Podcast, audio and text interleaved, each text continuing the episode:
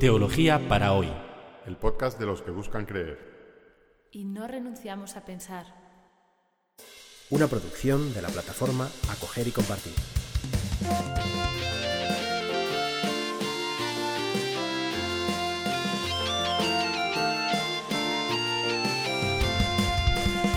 Bienvenidos al episodio 62 de Teología para hoy, que hemos titulado Las virtudes cristianas. Uno de los conceptos fundamentales de la ética aristotélica es la virtud. Tanto es así que mm, es común llamar a esta forma de hacer moral o ética ética de la virtud. Aunque sería igualmente válido llamarla ética de la felicidad, puesto que para Aristóteles la finalidad del discurso ético es ayudar a las personas a alcanzar la felicidad. La felicidad, para Aristóteles, lo hemos repetido ya un montón de veces, es no es algo externo a la persona, no es algo que se tiene, no pertenece al ámbito del tener, sino al ámbito del ser. Es llegar a ser de una cierta manera. Y la virtud no es otra cosa que un rasgo de esa personalidad feliz. ¿Cómo puedo imaginarme esa persona feliz que aspiro a ser? A través de un elenco de virtudes. Podemos decir, o decía Aristóteles, pues un hombre feliz, un ser humano logrado, ¿no? íntegro, es aquel que es justo, aquel que es prudente, aquel que tiene dominio de sí y aquel que es valiente. Bueno, pues un rasgo de cuatro virtudes nos permite imaginarnos eh, esa persona que queremos llegar a ser. Pero además las virtudes eh, tienen otra función y es la de indicarnos el camino. Si uno va, por ejemplo, a un gimnasio, un gimnasio moderno, eh, se va a encontrar con distintas máquinas para ejercer los distintos grupos musculares. ¿no? Por ejemplo, pues una máquina para desarrollar los bíceps, otra para desarrollar los glúteos, otro para desarrollar los abdominales. Y trabajar estos grandes grupos musculares y lograr pues, esa armonía física que se pretende. Pues bien, para en el entrenamiento moral que, que propone Aristóteles, las virtudes son un poco los grandes grupos musculares, ¿no? Cómo puedo trabajar las distintas áreas de la personalidad para construir esa persona feliz. Y las cuatro grandes virtudes, que bueno, no son de Aristóteles, sino de, de toda la tradición griega, son la fortaleza, la templanza, la prudencia y la justicia, que explicaremos un poquito más tarde. Entrenándonos en cada una de estas virtudes llegamos a ser la persona feliz. Y es que las virtudes son hábitos, es decir, eh, formas de ser que se adquieren, o rasgos de una forma de ser que se adquieren a base de formación y entrenamiento. Dicen que hay cuatro pasos para aprender alguna habilidad, alguna nueva capacidad. Incompetencia inconsciente, incompetencia consciente, competencia consciente y competencia inconsciente. ¿eh? Esto se puede aplicar a casi todas las habilidades prácticas, incluidas las virtudes. ¿Qué es la incompetencia inconsciente? Que es el primer estadio. Pues lo hacemos mal y no nos damos cuenta. Somos incompetentes e inconscientes de nuestra incompetencia. Lo hacemos mal y no nos damos cuenta de que lo estamos haciendo mal. De la incompetencia inconsciente pasamos a la incompetencia consciente. Es decir, lo hago mal y me doy cuenta de que lo hago mal. Incompetencia consciente. De ahí paso, como, trato de, como ya me doy cuenta y trato de remediarlo, paso a la tercera etapa, que es la competencia consciente. Es decir, que empiezo a hacer las cosas bien, pero debo prestar mucha atención y me cuesta mucho esfuerzo. Competencia consciente. Y ya la, eh, última etapa, ¿no? la etapa final, es competencia inconsciente. Es que es mi estado por defecto. Hago las cosas bien por defecto, ¿eh? casi, casi sin darme cuenta, porque esa habilidad se ha convertido en mí en una segunda naturaleza, en un hábito, en una, en, una segunda naturaleza que lo hago casi sin querer. siempre habrá que tener un poco de atención, pero eh, pertenece a mi forma por defecto de actuar. Y esto lo podemos eh, aplicar al, al aprendizaje de las virtudes. Por ejemplo, una virtud que Aristóteles no incluye en su lista, pero que es muy importante para los cristianos, y acabamos de terminar además el año dedicado a ella, a virtud de la misericordia. Yo puedo ser una persona tan endurecida que no solamente no me doy cuenta del sufrimiento de los otros, es que no me doy cuenta de que no me doy cuenta. Paso por situaciones o estoy ante personas que están pasándolo mal y no es que no practique la misericordia, es que ni la he hecho en falta.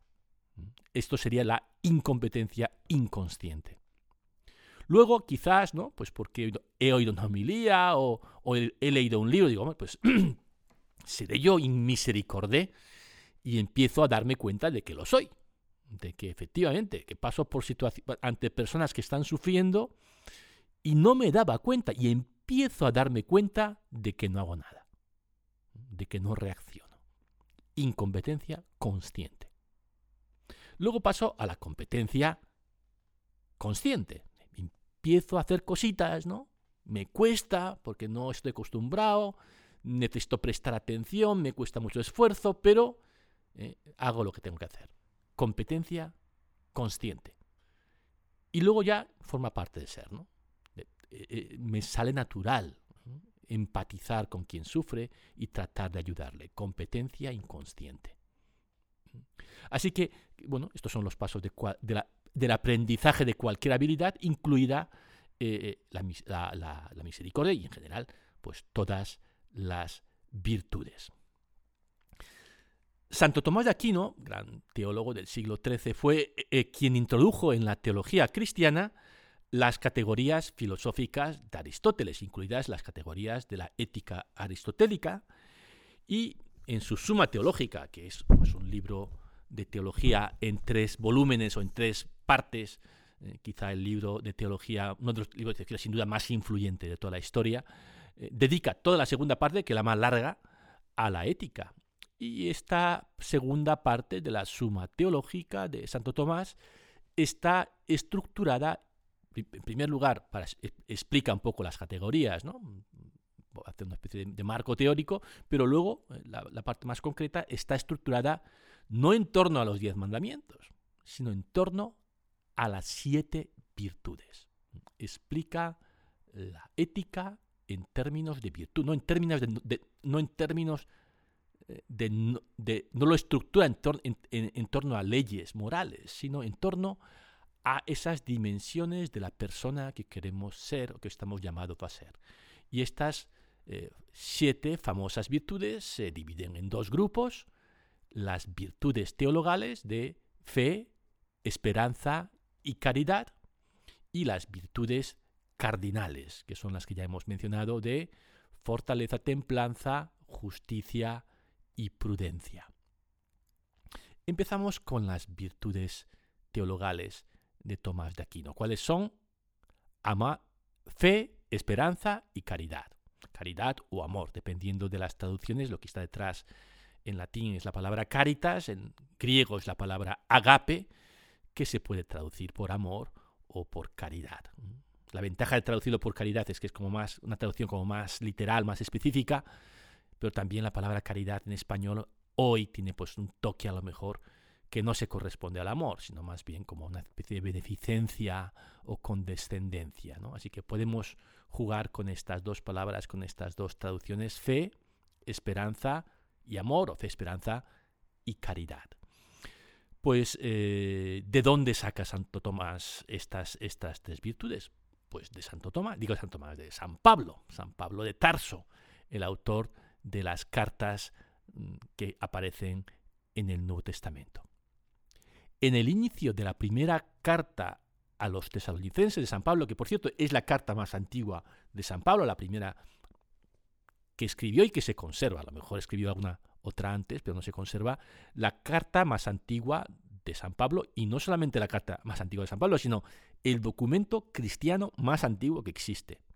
Pues bien, esta carta primera a los tesalonicenses dice, casi al principio, ante Dios, que es nuestro Padre, hacemos sin cesar memoria de la actividad de vuestra fe, del esfuerzo de vuestro amor y de la firme esperanza que habéis puesto en nuestro Señor Jesucristo.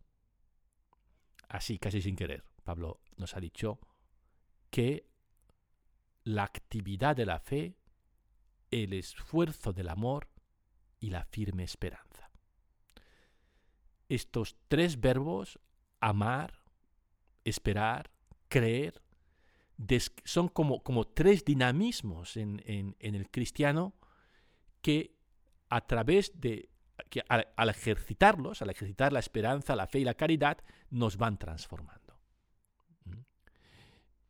En otros lugares de las cartas encontramos esta, esta triple mención. ¿no? Por ejemplo, aquí en, en Gálatas 5, 5, 6, por nuestra parte esperamos alcanzar la salvación por medio de la fe de la acción del Espíritu.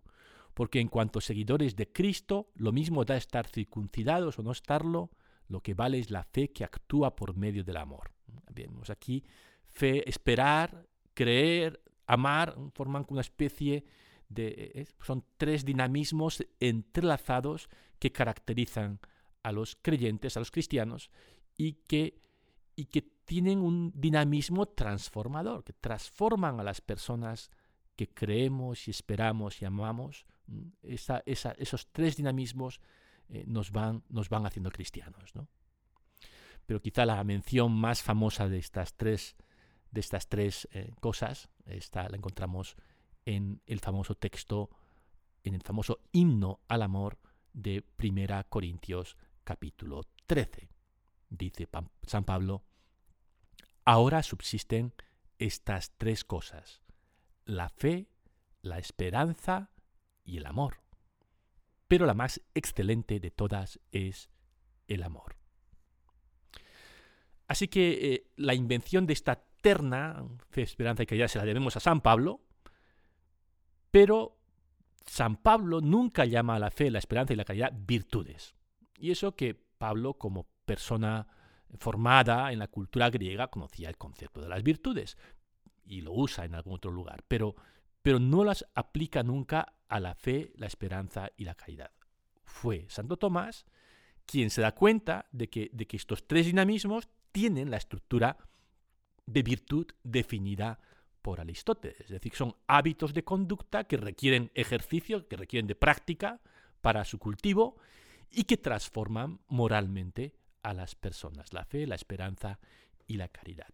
Y las calificó de teologales porque, en sus propias palabras, tienen a Dios como objeto fundamental, formal y fin. Perdón, tienen a Dios como objeto, fundamento formal y fin. En una palabra, porque son en sí mismas tendencia dinámica hacia la unión con Dios en sí mismo. Es decir, que la fe, la esperanza y la caridad pueden ser y fueron consideradas eh, virtudes por Santo Tomás. Tomás de Aquino añadió a estas tres virtudes teologales cuatro cardinales que no las tomó de la Biblia o de la tradición cristiana, sino de la tradición filosófica clásica.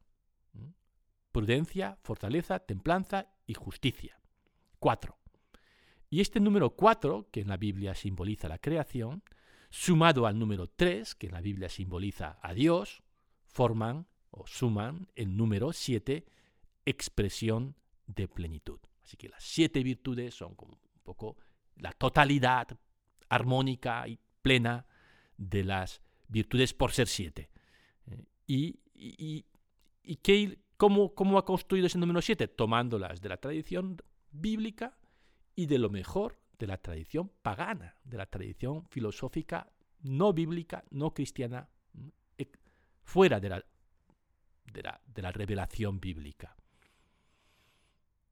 Hizo bien Santo Tomás aprendiendo de los paganos. Hombre, ya San Pablo decía, finalmente hermanos, todo lo que es verdadero, noble, justo, puro, amable, laudable, todo lo que es virtud o mérito, tenerlo en cuenta. Esto lo dice San Pablo en la carta a los filipenses. Esto es lo que hizo Santo Tomás, tomar lo mejor de la tradición no cristiana que había llegado hasta él y combinarlo con lo nuclear de la tradición bíblica según lo encontró en San Pablo, dando mm, o formando este elenco de siete virtudes, tres teologales y cuatro cardinales. Nos detenemos un momento en los cardinales que son, que son importantes. ¿Cuáles son estas cuatro virtudes cardinales? Pues son, vamos a empezar por la, eh, eh, la fortaleza, la fortaleza. ¿Qué es la fortaleza? La fortaleza no es estar cachas, ¿eh? la fortaleza se refiere a la fortaleza moral.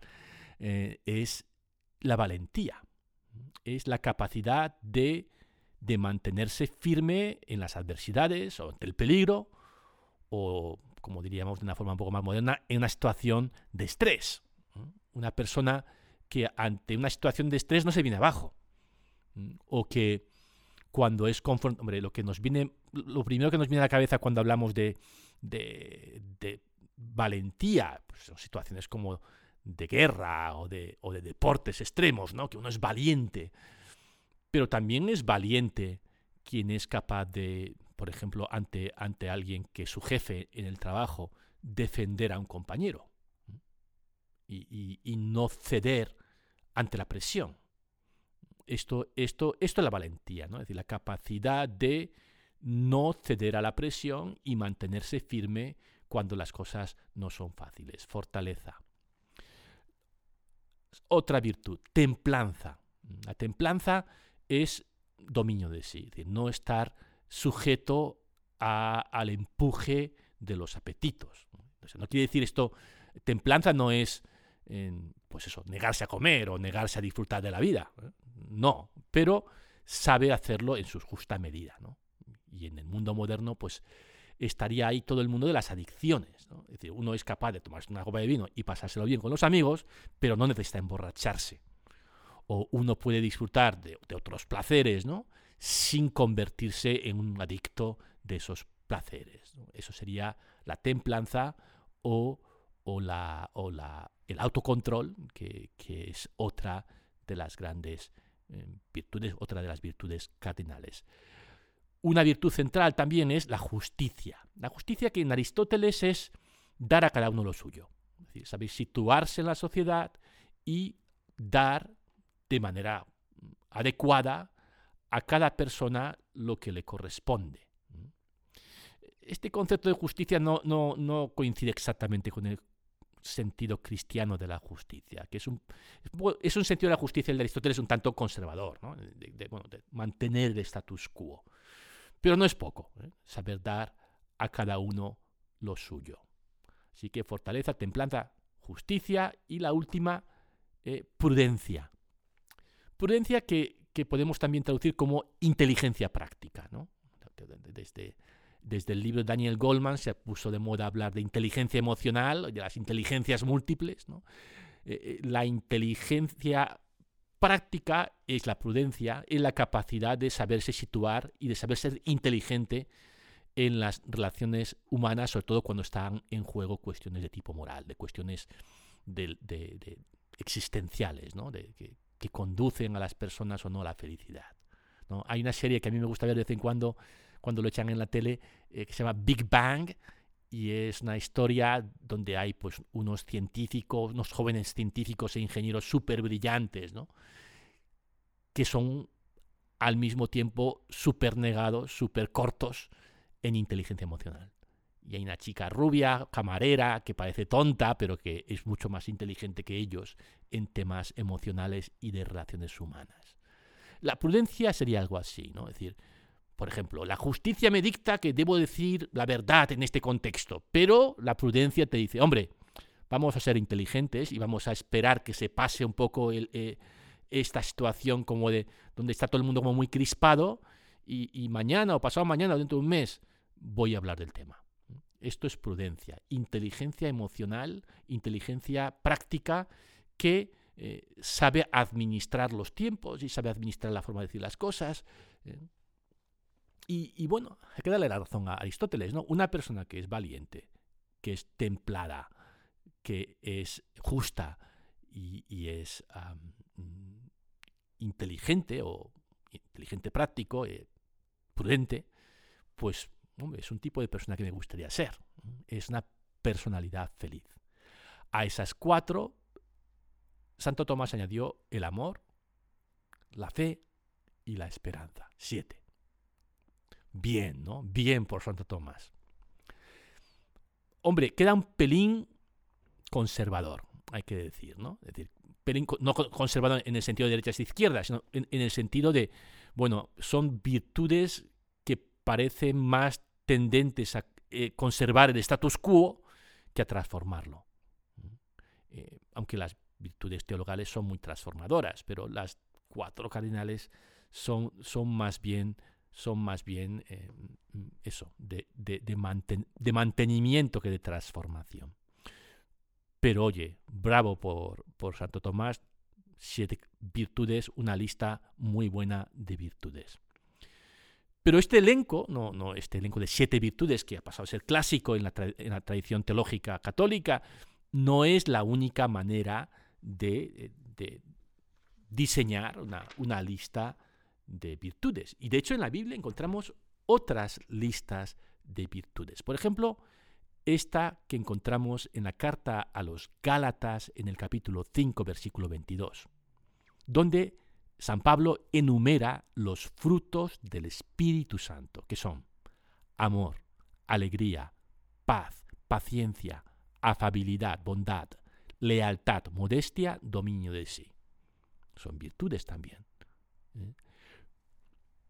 ¿Hay otras listas? Sí. ¿Y, cuál es la lista que vamos a seguir en este podcast en los próximos episodios? Pues es la lista que aparece en las bienaventuradas, en las bienaventuranzas, concretamente en las bienaventuranzas de San Mateo que encontramos en el capítulo quinto en el Sermón de la Montaña.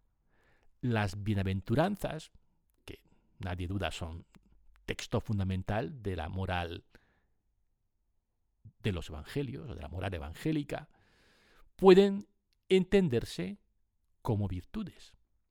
Porque si una virtud es un rasgo de una personalidad feliz, hay, para los cristianos esa personalidad feliz o esa persona feliz es Cristo, en el sentido de persona lograda, de la persona que queremos imitar.